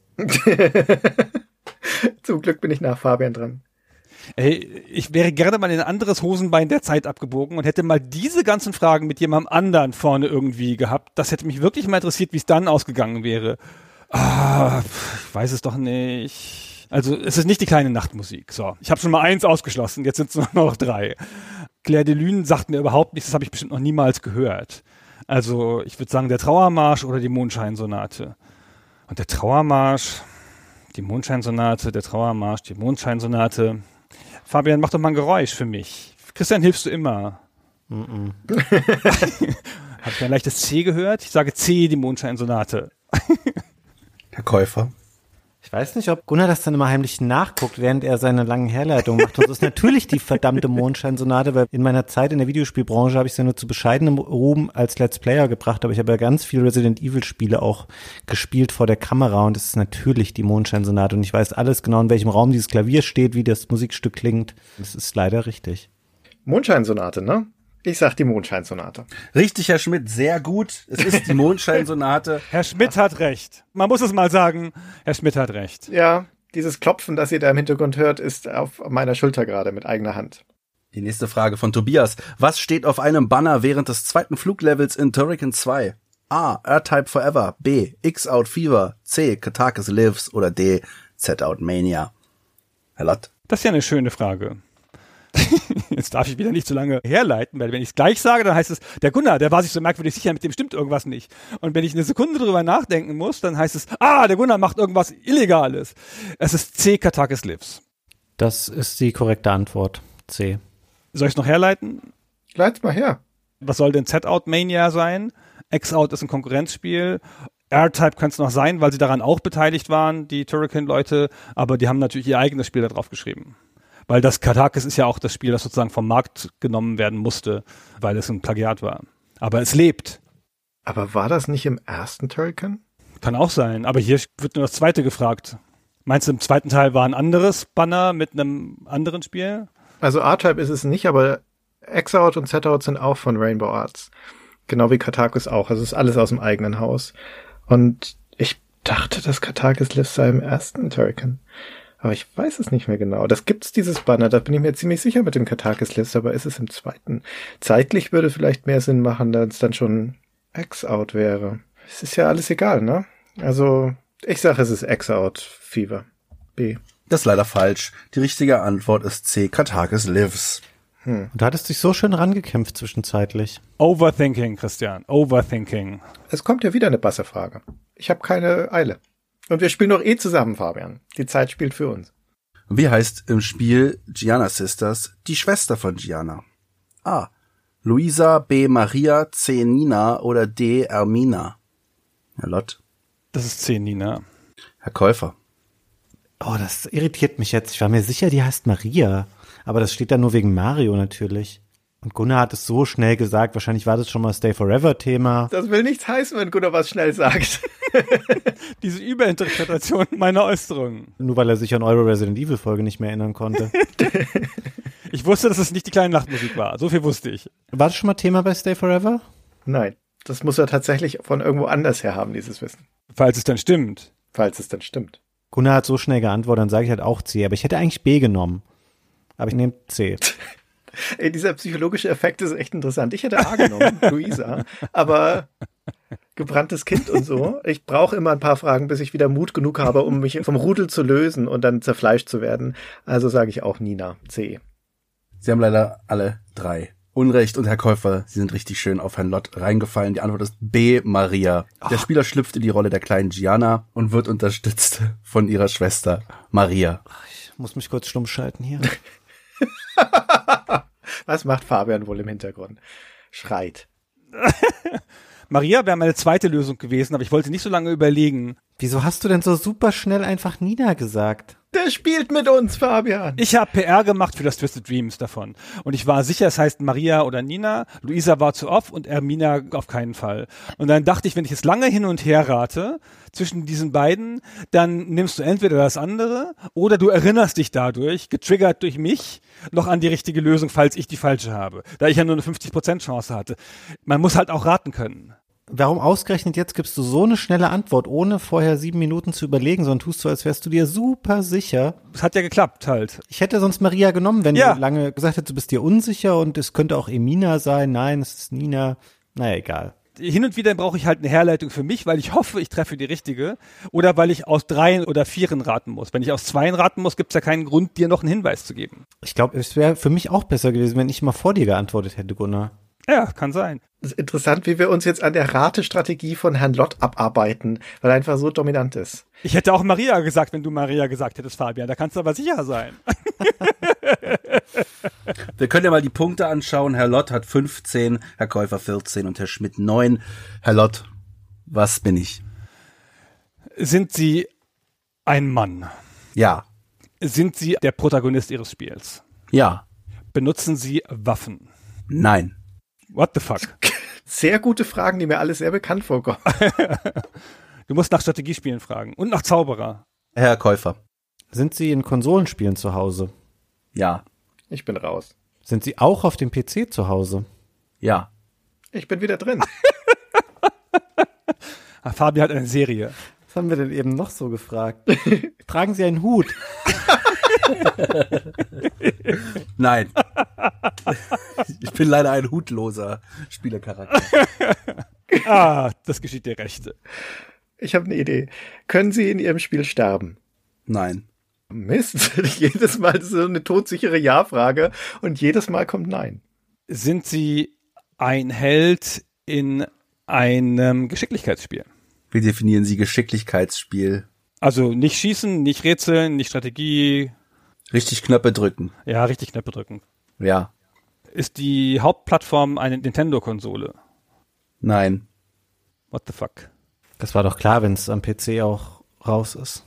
Das stimmt. Es kam ja auch auf dem PC raus, habe ich schwer nicht gehört. Ah, Erschien ihr erstes Spiel in den 90ern.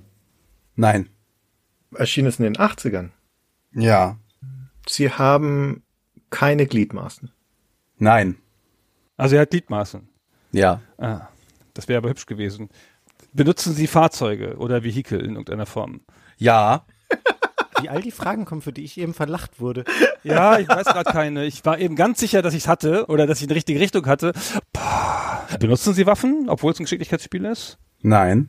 Das wurde doch schon gefragt. Ich finde es so irritierend, dass es ein Geschicklichkeitsspiel ist, in dem man nicht sterben kann. Kommen Sie aus der Spielhalle? Ja. Und das mit den 80ern ist etwas irreführend. Aber ja, Haben Sie einen Echtweltberuf? ja, Haben Ihre Spieler einen Multiplayer-Modus? ja, Das hilft mir alles überhaupt nicht weiter, was ich hier frage. Ist in den letzten fünf Jahren ein neues Spiel mit Ihnen erschienen? ja. Ja, ich habe gerade so einen Blackout, mir fällt nichts mehr ein. Sie können auch gerne abgeben, wenn Sie nicht die Antwort sagen wollen oder können. Herr Schmidt? Ein Spielhallenspiel, in dem der Protagonist nicht stirbt. Das ist ja sowieso schon mal selten genug. Und die 80er irreführend, also, Wie definieren Sie denn Sterben? naja, ein Leben verlieren. Ein Leben verlieren? Kann der Protagonist ein Leben verlieren in dem Spiel? Nein. Super. Jetzt habe ich das hier verbrannt. Herzlichen Dank. Gunnar, find mal raus, inwiefern das mit den 80ern irreführend war. Ja, bitte. Ich bin total ratlos. Welches Arcade-Spiel kann denn das noch sein, Das es bis heute gibt. was hinterher auf PC und Konsole kam, wo der Held Gliedmaßen hat, nicht sterben kann und, Kein Hut. und nicht mal einen Hut hat, genau, wo die, wo ja jeder weiß, dass alle einen Hut haben. Und wir kennen den auch noch. Ja. Ich habe mir hier auch so gute Notizen wie Ja und Nein aufgeschrieben. Auf Sehr hilfreich. Und mit Vehikeln sich auch noch fortbewegt. Tut mir leid, das war nicht die Frage, die Herr Lott dargestellt hatte.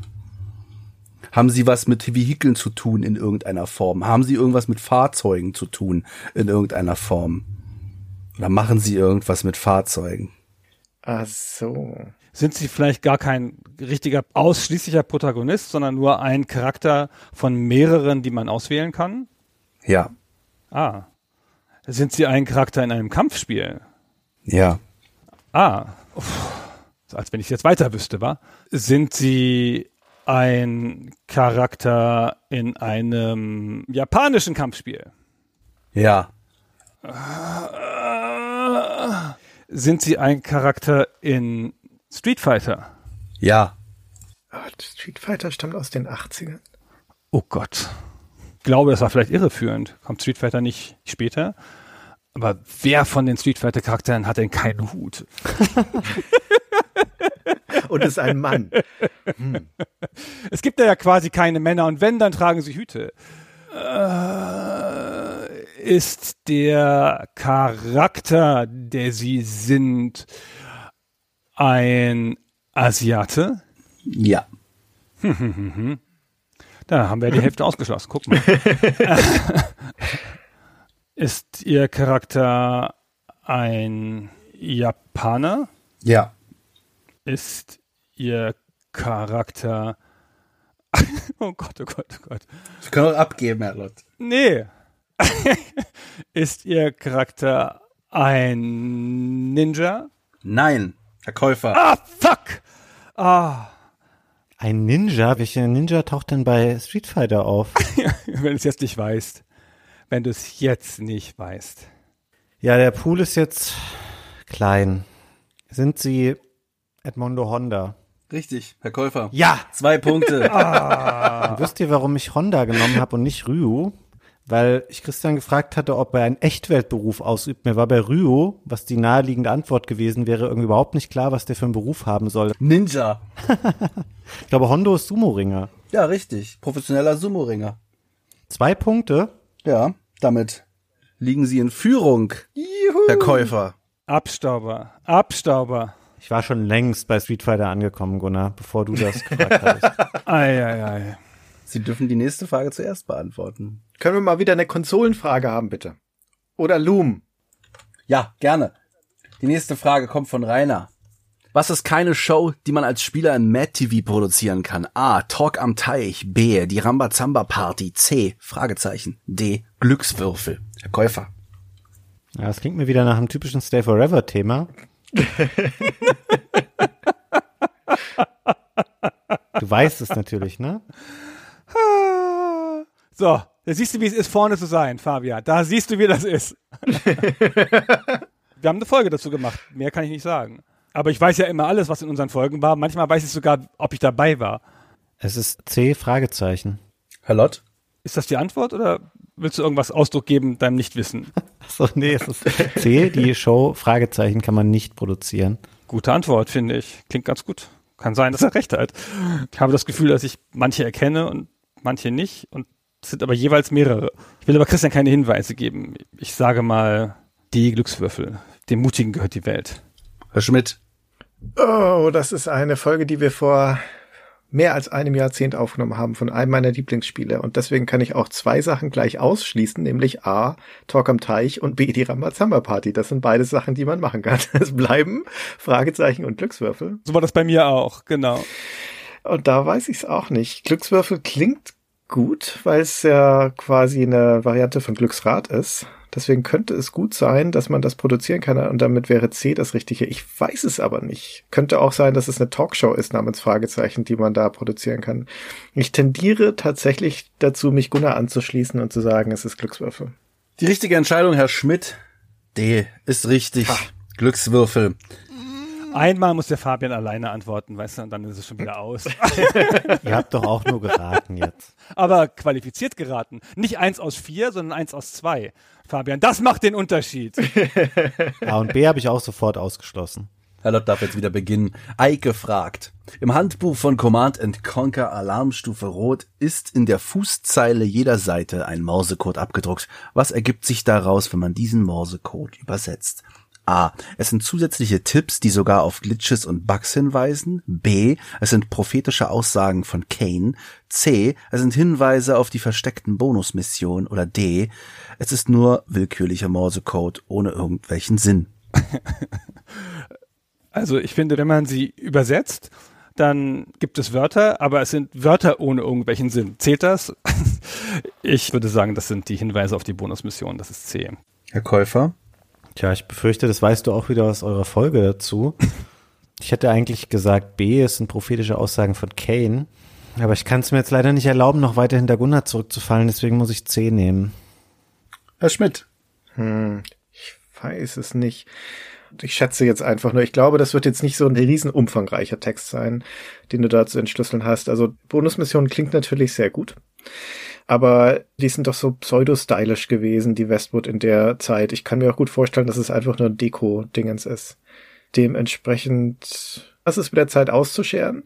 Und irgendwann muss es ja mal gelingen, deswegen D, es sind nur willkürlich Wörter ohne irgendeinen Sinn. Nee, das ist leider falsch, tut mir leid. Herr Lott hat recht. Es sind die Hinweise auf die versteckten Bonusmissionen. Es sind übrigens 105 Morse-Codes mit jeweils drei bis vier Wörtern. Ich brauche keinen Moderator, ich brauche nur ein Tonband, das sagt, nein, das war leider falsch, Herr Lott hat recht. Das läuft hier schon, ich bin schon seit zwei Stunden weg. Ja, aber der Fabian hat ja auch noch eine Chance. Und der Fabian ist ja auch ehrgeizig und weißt du, ich bin ja nur aus Jux hier. Es geht ja nur um den Spaß. Ich will Spaß haben. Hier geht's ums Amüsement. Und musst du nicht immer ausscheren, der Fabian macht das auch nicht. Wir machen bald einen Spin-off, Christian, nur zu Konsolenfolgen Quiz 4.2. ja, und nur wir beide vor allem. Ja, genau. Ja. Und dann mache ich ihm Christian 1 zu Loom. Meine Herren, es geht weiter. Kevin fragt. 1983 veröffentlichte Lamasoft für den C64 das Spiel Attack of the Mutant Camels. Von welchem Vorbild war dieses Spiel ein surrealistischer Klon? A. Temple of Upshai, B. Nebulus, C. Star Wars The Empire Strikes Back oder D. International Karate Plus. Das weiß der Lord. Herr Lott? Natürlich weiß er das. Ja, das weiß der Leute. Ja, das ist C, The Empire Strikes Back. Der Käufer. Hm, das ist diesen Walker nachempfunden, ne? Ich nehme das auch. Genau. Ja, genau. Statt dass es diese Walker sind, sind es halt hier die riesigen Kamele. Ausscheren. Nein. Ausscheren, Schmidt. Ausscheren. Richtig. Attack of the Mutant Camels war ein Klon von Empire Strikes Back von Parker Brothers aus dem Jahr 1982. Dort bekämpft man vierbeinige AT-AT-Kampfläufer aus dem zweiten Star Wars Film und in Attack of the Mutant Camels wurden die durch Riesenkamele ersetzt. Die Kamele liefen auf die Basis des Spielers zu und der Spieler musste sie mit seinem Flugzeug rechtzeitig erschießen. Die Kamele schossen übrigens zurück. Aus den Augen. Schöne Idee eigentlich. Tolles Spiel. Konstantin fragt, 1990 veröffentlichte Toys for Bob das von Fred Ford und Paul Ritchie III designte Star Control, welches sich großer Beliebtheit erfreute und auch auf diverse Systeme portiert wurde. Allerdings schaffte es die Weltraum-Action nur auf eine Konsole. Welche? A. Das NES, B. Das 3DO, C. Sega Mega Drive oder D. Das Sega Master System. Herr Lott. Boah. Wenn jetzt Fabian vorn wäre. Ich glaube, das war nicht auf dem Nintendo. Auf dem 3DO war aller möglicher Scheiß, der anderswo keine Chance hatte. Den traue ich zu, auch sowas zu portieren. Für das Mega Drive gilt sowas ähnliches. So, die haben eine ganz interessante Policy, was sie von anderen Plattformen umsetzen. Ich sag mal C Mega Drive. Herr Käufer? Also das 3DO würde ich jetzt mal ausschließen. Das ist ja erst später und anders und CD-Konsole und Pipapo. NES wüsste ich ziemlich sicher, wenn es das gegeben hätte, weil dann hätte ich das schon mal gehört. Ich habe ja irgendwie so ein Buch liegen mit der ganzen Spielebibliothek drin. Auf dem 3DO hast du ein Buch liegen? Nee, aber fürs NES. Ach so, ah. Für 3DO wäre das nur so ein kurzer Flyer. ja, sehr schön, genau. Ein Master-System kann ich mir aber auch irgendwie nicht vorstellen. Das war halt schon technisch super billo, das Gerät. Also, ich kenne es jetzt auch nicht auf dem Mega Drive, aber das ist für mich hier irgendwie die logischste Antwort leider. Ich sag C. So lange hergeleitet, nur um ich mach's wie Gunnar zu sagen. Herr Schmidt? Ah, das ist jetzt wieder so ein Ding. Also der Nachfolger ist auf dem 3DO erschienen, das weiß ich sicher. Das Star Control 2, das war die beste Version auch davon. Aber das heißt jetzt nicht unbedingt, dass der erste auch schon da drauf war. Das war ja noch ein viel billigeres, ein einfaches Spiel, eher so ein Archon im Weltraum. Deswegen würde es ziemlich gut zum Mega Drive passen tatsächlich. Ja, ich gehe da mal mit. Ich würde auch aufs Mega Drive tippen. Sie haben alle drei recht. Puh. Wie Sie schon richtig sagten, Herr Schmidt, Star Control 2 wurde auf dem 3DO veröffentlicht. Die anderen beiden Systeme bekamen keine Version des Spiels. Die nächste Frage von Thorsten. In dem Spiel Personal Nightmare ist man unter anderem im Honeysuckle Cottage unterwegs. Wen man dort trifft, wissen Sie sicher noch aus der Stay Forever Spielstaffel. Aber was heißt denn eigentlich Honeysuckle? Das ist ja optimistisch anzunehmen, dass wir uns daran noch erinnern würden. A. Heckenkirsche, B. Efeu, C. Eppich oder D. Herzenskelch. Das ist eine Frage für Fabian, finde ich. Also in dem Spiel Personal Nightmare gibt es ein Ivy Cottage und der Efeu ist das Ivy. So, das heißt hier Efeu ist es nicht. Und ist nicht Eppich so ein komisches altes Wort für Efeu? Ich dachte, das wäre wieder ein Tippfehler und es soll Teppich heißen. Ah ja, genau. Und ist nicht der Teppich aus dem Teppich Cottage? Also ich würde sagen, es ist Heckenkirsche oder Herzenskelch. So genau kenne ich jetzt meine Blumen auch nicht. Ich sag mal, ah, die Heckenkirsche. Also Efeu hat Gunnar schon richtig erklärt. Eppich. Das ist nämlich schon nicht, weil es wie ein Fehler klingt. ja, da gehe ich wieder auf meine altbewährte Methode und nehme das gleich wie Gunnar. Herr Schmidt. Also Efeu habe ich reichlich im Garten, aber die anderen drei Dinge nicht. Deswegen weiß ich noch nicht mal, wie die aussehen, geschweige denn, wie der englische Name ist. Ich würde nur denken, dass Honeysuckle, das ist ja so ein sprechender Name. Wenn du mich fragst, was ich mir da vorstelle, dann würde ich sagen, irgendwie schon eine großblühende Blume, vielleicht eine Art kelchförmige Blume. Dementsprechend sage ich D, der Herzenskelch. Fair enough. Aber sag dein Sprüchle, Christian, sag es. Herr Lott hat leider diesmal wieder recht. Es ist A, die Heckenkirsche. Und Herr Käufer hat auch recht. Und Herr Schmidt leider. Sie haben leider nicht recht.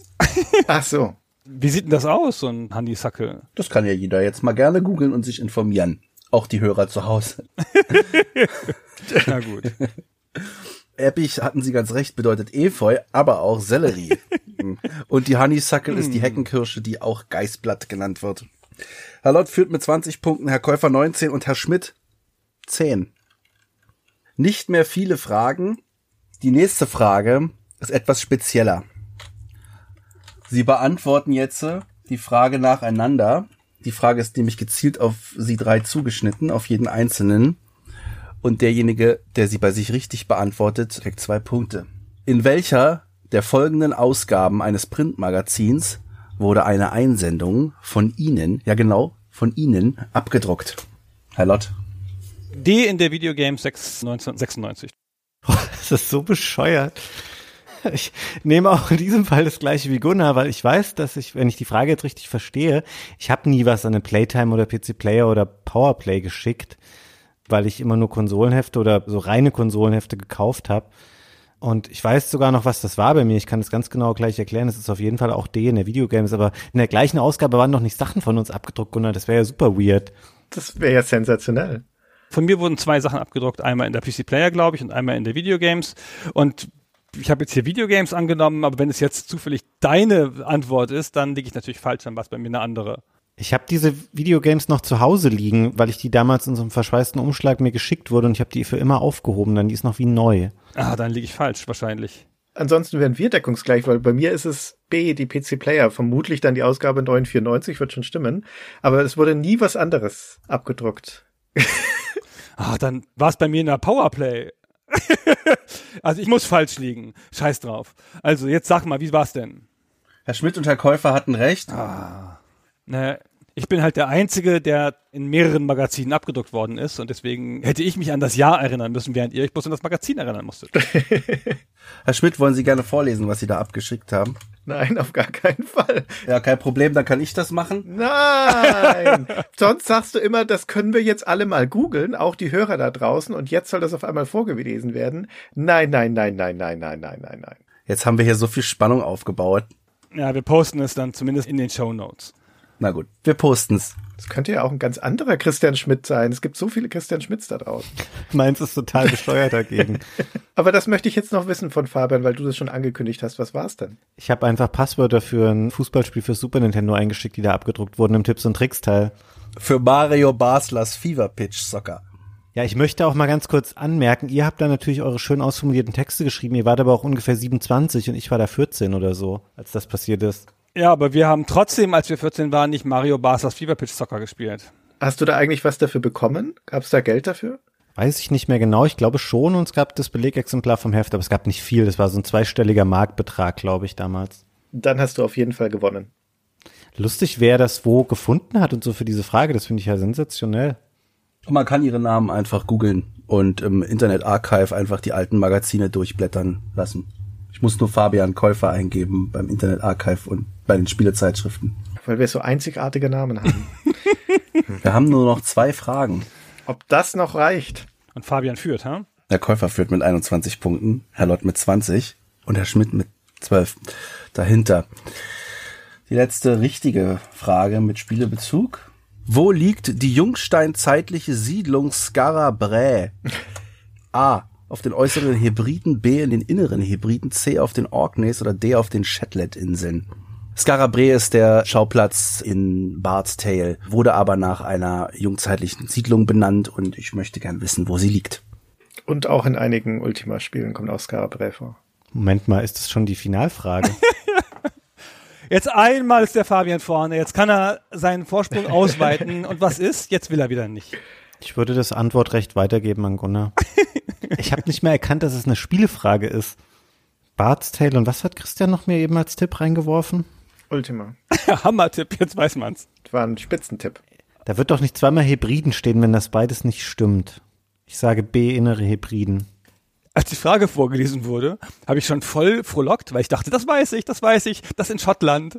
Jetzt kommt gleich bestimmt Amerika, England, Schottland und Spanien. Und dann kommen vier fucking Orte um Schottland herum. Ja, vier Inseln um Schottland herum. Und jetzt bin ich mir nicht mehr so sicher, wie ich mir anfangs war, irgendwie. Fabian hat schon nicht unrecht, dass mit den beiden Hybriden immer so in solchen Fragen so ein Zeichen dafür ist. Aber andererseits, ich weiß gar nicht, wie viele größere Inselgruppen es darum gibt. Vielleicht muss man die Hybriden immer mitzählen, damit man auf vier kommt. So, ich glaube, das liegt auf den Orkneys. C. Schmidt? Erdkunde war das erste Fach, das ich in der Schule abgewählt habe und das aus gutem Grund. Aber was Gunnar sagt, das klingt überzeugend und ich hätte tatsächlich Skarabrae auch irgendwo um die britischen Inseln rum angeordnet. Schottland wäre ich jetzt nicht drauf gekommen. Ich habe aber keine Ahnung, was für Inseln das sind. Aber wenn Gunnar schon Orkneys sagt, dann müssen es die Shetland-Inseln sein. Die. Scheiße. Und, und, und? Herr Lott hat recht. Ah. Es sind die Orkneys. Das macht mich so wütend. Dieser unterdrückte Schmerz, Fabian. Fabian, kannst du mir bitte deine Punkte sagen? Bei mir hat Gunnar jetzt 21, du 20 und Christian 11. Ist das richtig? Nee, er muss 19 haben, er muss einen abgezogen bekommen haben. Hebridenpunkt. Ich führe mit 20 zu 19. Ich bohre mir hier gerade eine Gabel in die Handfläche und es macht mehr Freude als zu hören, Gunnar Lott hat recht.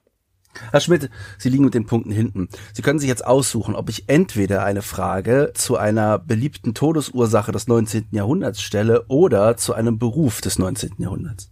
Nachdem es für mich eh schon egal ist, meinst du? Natürlich das Spektakulärere, also die Todesursache.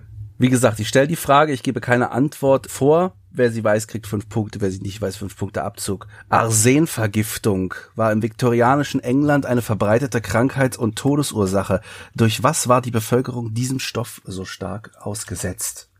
Herr Lott. Ich habe eine starke Vermutung, aber mit fünf Punkten Abzug sage ich da nichts zu. Ich möchte passen. Ich muss passen. Kann passen, oder? Dann kriegen Sie fünf Punkte Abzug, weil Sie es nicht wissen. Ach so, nee, ich muss es sagen. Hatten wir nicht letztes Mal, dass man nichts sagen muss? Nö, Bei der letzten Frage. Nee, Gunnar. jeder muss was sagen. Also ich habe mal in Befern gewohnt. Das ist ein Ort in Niedersachsen. Und da war Arsen im Trinkwasser immer eine große Gefahr. Da wurde immer gesagt, unser Trinkwasser ist belastet mit Arsen. Und ich glaube nicht, dass wir eine Chemieindustrie hatten, an der das lag. Ich habe gedacht, das wäre einfach irgendwie von Steinen oder von irgendwas gekommen. Also sage ich jetzt, Arsen ist im Trinkwasser oder in den Brunnen. Das ist, wie die Bevölkerung sich dem ausgesetzt hat. Das ist leider falsch. Herr Käufer, Ach so, das ist ja mal ein herber Nachteil für den Führenden hier, wenn das dann gleich gesagt wird. falls Herr Käufer es jetzt falsch beantwortet, hat er 14 Punkte, Herr Lott 15 und falls Sie es richtig beantworten, haben Sie 15 Punkte, Herr Schmidt. Damit werden Sie mit Herrn Lott noch Gleichstand. Ja gut, aber Christian, Dieser Tonfall, da schwang echt alles mit in diesem einen Satz, Fabian. Ah. es freut mich, dass mir das gelungen ist, dass ich nur in diesem Christian schon alles ausdrücken konnte, was ich damit sagen wollte. Möchtest du erst antworten, Christian? Nicht, dass ich die richtige Antwort jetzt wegnehme. Ich habe zumindest eine Theorie. Ob sie richtig ist, wird sich dann erweisen. Es ist so komisch mit dem viktorianischen England. Das ist so eine spezifische Ergänzung. Ich weiß halt auch nicht, wie spezifisch jetzt diese Antwort sein muss. Ich sag jetzt einfach durch Lebensmittel. Falsch.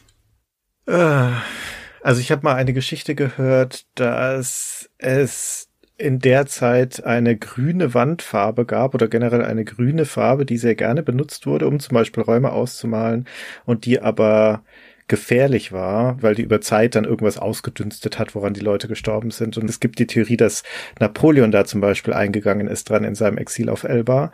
Und zeitlich müsste das doch ungefähr passen. Also würde ich jetzt sagen, an der Wandfarbe.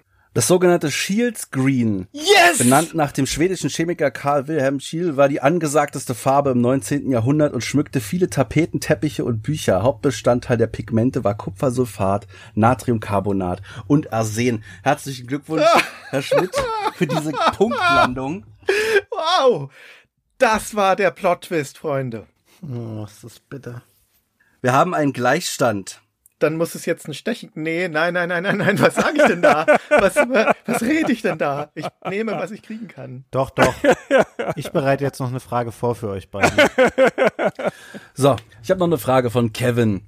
Also, Kevin fragt, in Defender of the Crown aus dem Jahr 1986 übernahmen wir die Kontrolle über einen Feudalherrn im mittelalterlichen England. Welchen dieser folgenden Ritter konnte man nicht spielen? Cedric of Rotherwood, Edmund the Grin, Wilfrid of Ivanhoe oder Wolfric the Wild. Haben wir eine Folge drüber gemacht, Gunnar. Das müssten wir eigentlich wissen. Das wüsste ich ja sogar. Sie beide können mir ja die Antworten verdeckt geben, weil sie haben Gleichstand. Ich habe auch dieses Gefühl, dass du dich despektierlich gegenüber diesem großartigen Spiel geäußert hast, sodass ich die Fahne hochhalten musste und sagen musste, wie toll das Spiel ist. Ja, aber ich habe mich nicht despektierlich gegenüber den Namen der Protagonisten der Ritter geäußert. Hätte ich das mal getan. Aber es ist trotzdem eine Art epische Gerechtigkeit, dass das Spiel jetzt zurückkommt, um dich in den Arsch zu beißen. Ich fand das auch ein tolles Spiel. Wirklich, so ein schönes Spiel. Der Schmidt hat ganz schlecht darüber geredet. Fabian, wir spielen doch noch zusammen. Ja, es tut mir leid, Christian. Ich darf natürlich jetzt das Spiel hier nicht beeinflussen. An Defender of the Crown scheitern, wie damals auf dem C64. Das wäre natürlich ein passendes Schicksal. Okay, also gut. Du hast meine Antwort. Herr Lott, warum sagen Sie B. Edmund the Grim? Ich weiß noch, wie die alle aussehen. Und auf jeden Fall konnte man Ivanhoe spielen. Wolfric the Wild war der Typ mit dem Bart. Und Cedric of Rutherford war einer von den gut aussehenden. Und ich glaube, Edmund gab es aber auch, aber ich glaube, das war ein Franzose. Also ein Normanne. Herr Schmidt, warum haben Sie Cedric of Rotherwood gewählt? Ja, weil ich es nicht weiß, aber was ist denn Rutherwood für ein Name? So ein Schmarrn. Ein guter englischer Heldenname. Ach, Rutherwood, das klingt wie ausgedacht. The Grim, weißt du, The Grim, das ist der Feind. The Grim, den spielt man nicht. Es kam mir nicht richtig vor, Cedric of Rutherwood. Deswegen habe ich das gewählt.